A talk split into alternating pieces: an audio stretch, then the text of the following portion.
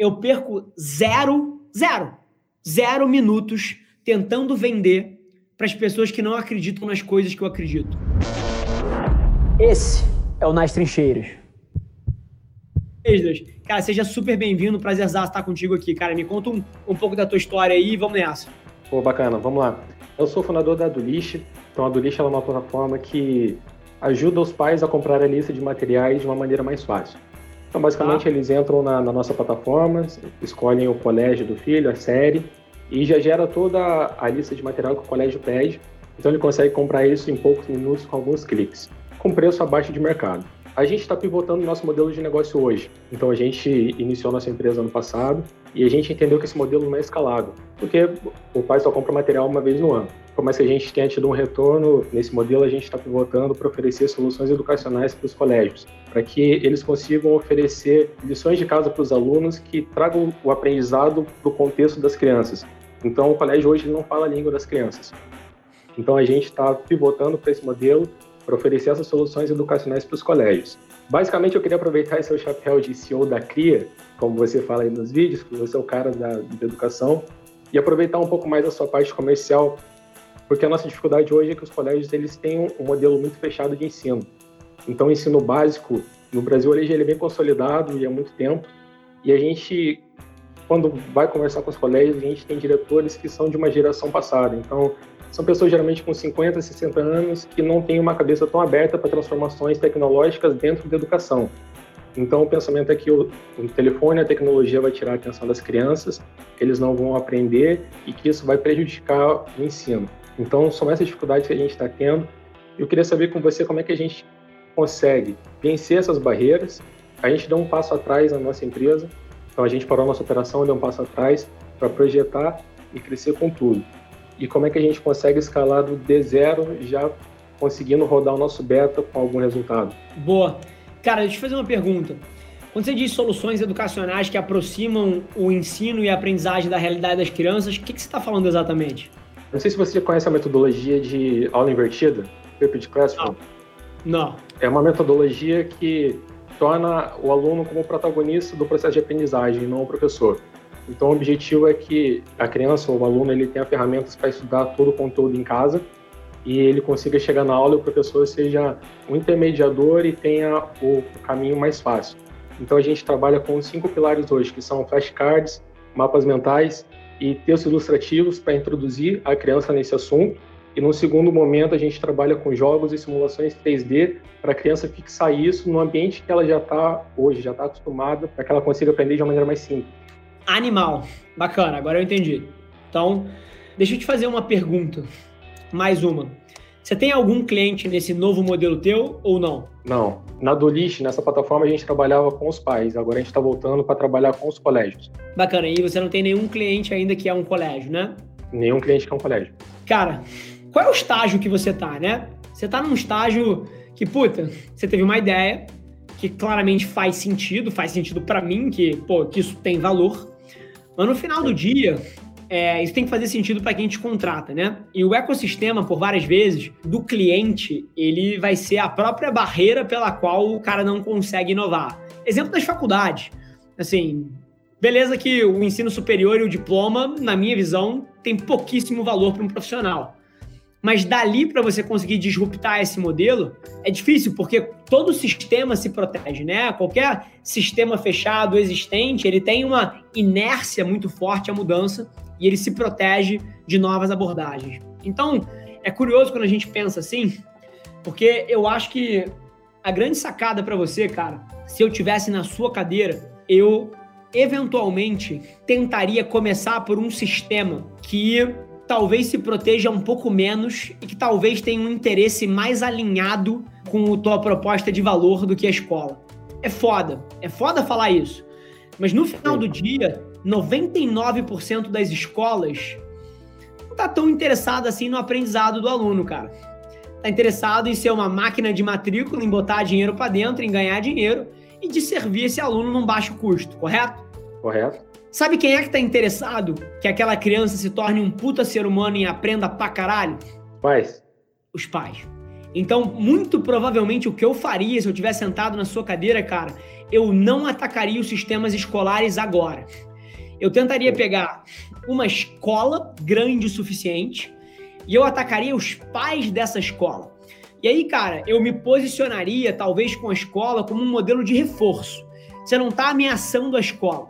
Você vai no, no, diretor acadêmico, no diretor de educação da escola e fala assim: olha só, cara, não quero mexer no teu modelo, eu sei que vai te dar trabalho, cara, você tá querendo manter o status quo aí, o bagulho tá rodando, você não tem interesse em inovar, ninguém tá te pressionando para fazer um negócio diferente.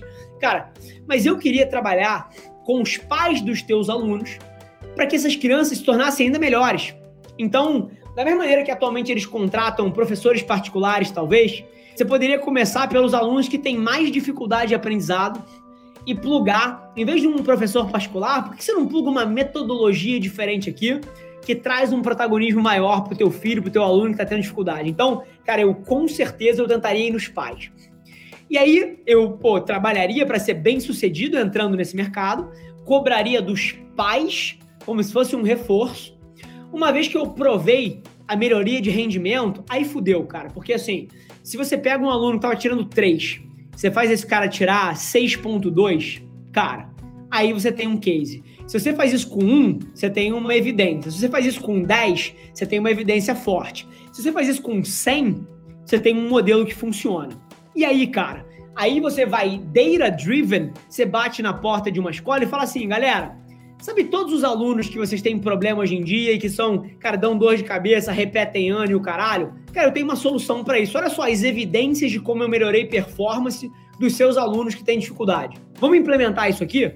E puta, não é só para os que tiveram dificuldade. Você sabe os alunos que tiravam 7? Pois é, agora eu estou fazendo eles tirarem 9, olha só. E aí, cara, você pode ser uma plataforma que começa pelos pais, que é um ambiente mais alinhado em termos de interesse.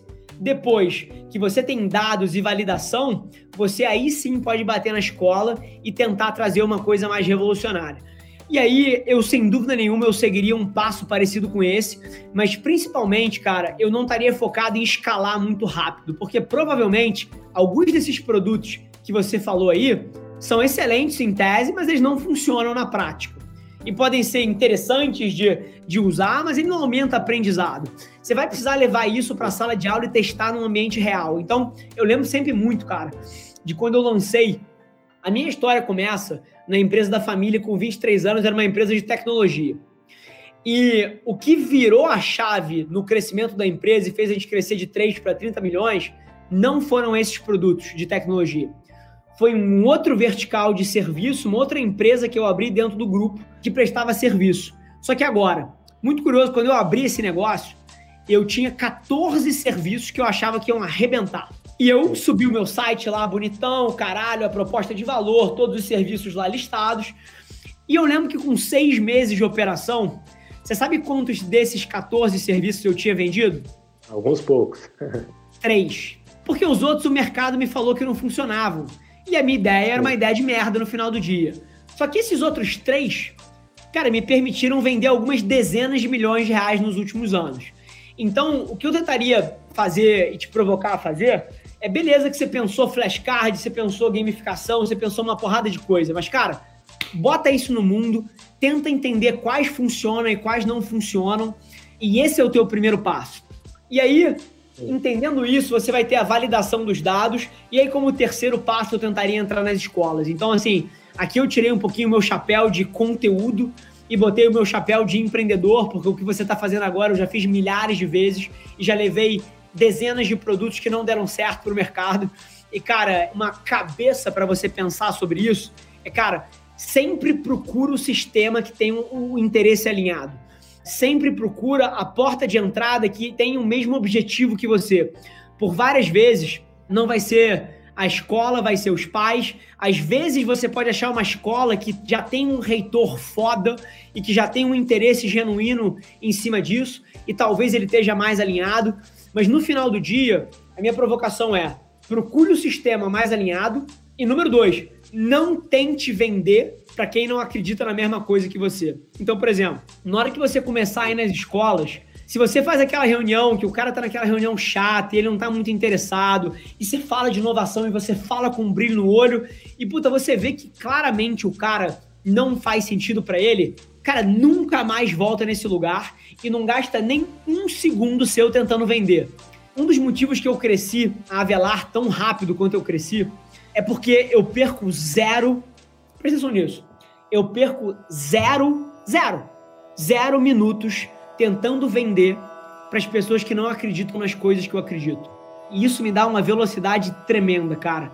Então, a última provocação que eu te faço é que quando você for transitar do B2C para o B2B, cara, não perde um segundo da sua vida tentando vender essa sua solução para alguém que não é um inovador, para alguém que não é naturalmente alguém disruptivo, alguém curioso intelectualmente e investe todo o seu tempo tentando achar as pessoas que já estão buscando coisas diferentes, que talvez você só seja, cara, a ferramenta que eles sempre quiseram. Então, queria te provocar nessa direção.